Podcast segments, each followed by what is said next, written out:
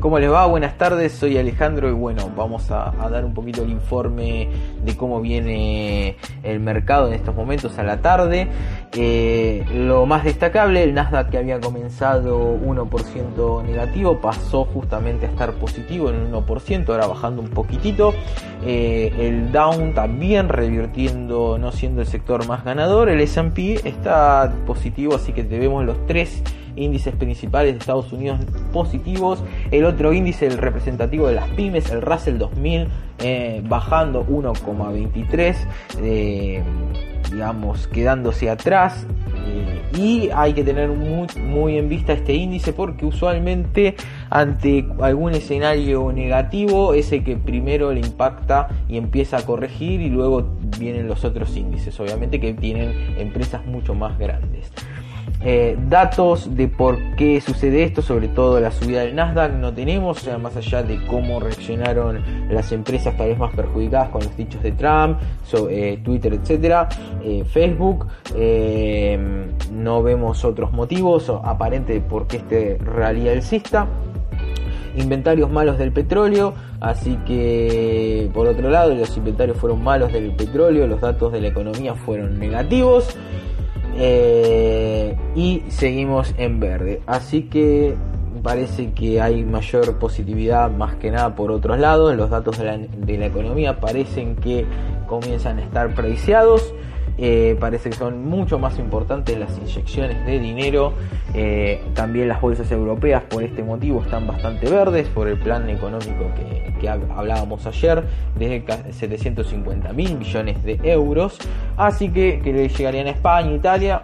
Se ve bastante interesante las bolsas eh, europeas, bastante alentadas por estos temas.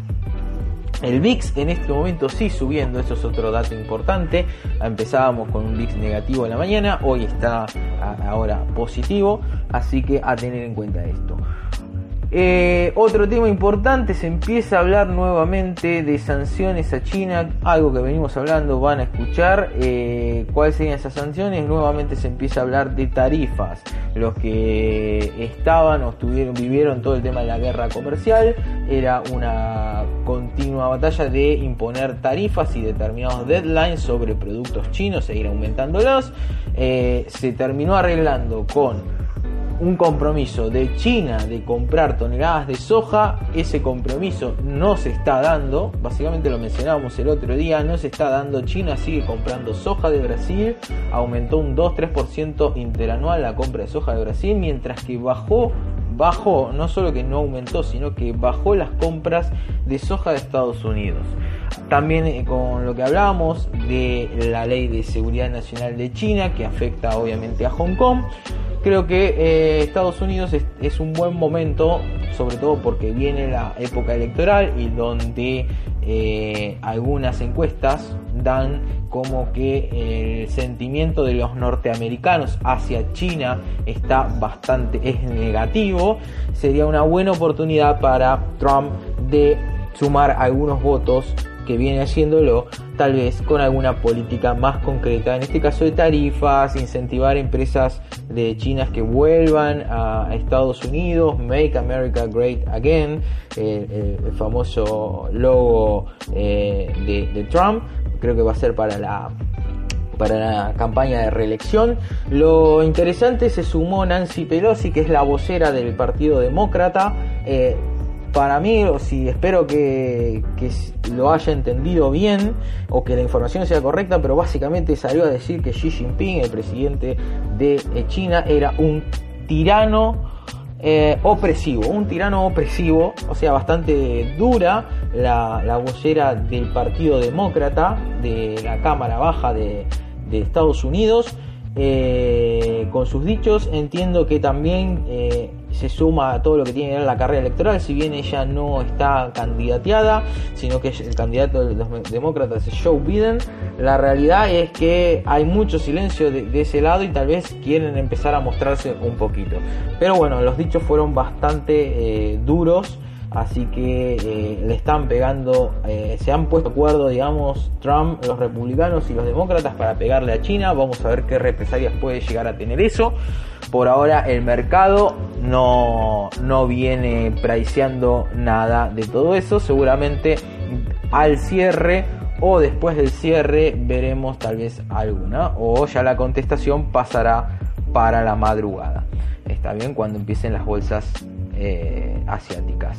Con respecto a los sectores de la economía, hoy está dando la sorpresa el sector de servicios, el sector de utilities, ganando un 3% quedaron más rezagados, es decir que hay una toma de ganancias en el sector financiero en un menos 0,50, tampoco fue algo agresivo con lo que creció en estos últimos dos días, me parece algo normal. El sector industrial también no, no destacándose, pero en verde en 0,32%.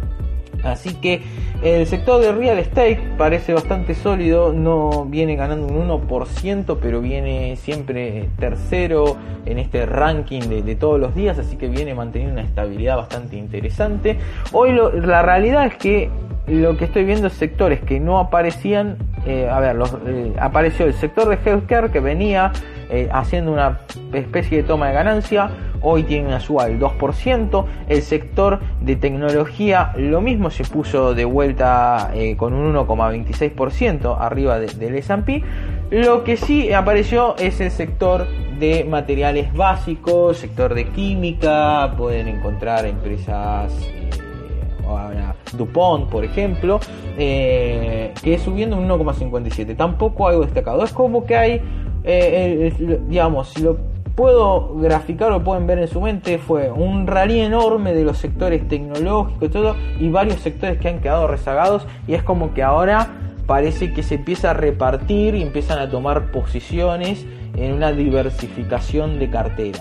Digamos, eso es lo que básicamente esto análisis sectorial a grosso modo viéndolo día a día y semana a semana me está mostrando en este momento. Una especie de una concentración en un rally alcista importantísimo eh, en el sector tecnológico y de salud y ahora una diversificación en otros sectores o sea y hace que suba eh, algunas carteras y toma de ganancia obviamente en el sector tecnológico y bueno, el financiero en el día de hoy. Así que eso es lo que nos trae hoy por hoy. No lo quiero hacer demasiado largo. No me quedó nada en el, en el punteo de, noticias. Así que seguramente eh, habrá algo un poco más al final de la rueda, pero por ahora no encuentro nada. Así que cualquier cosita nos estamos hablando. Saludos.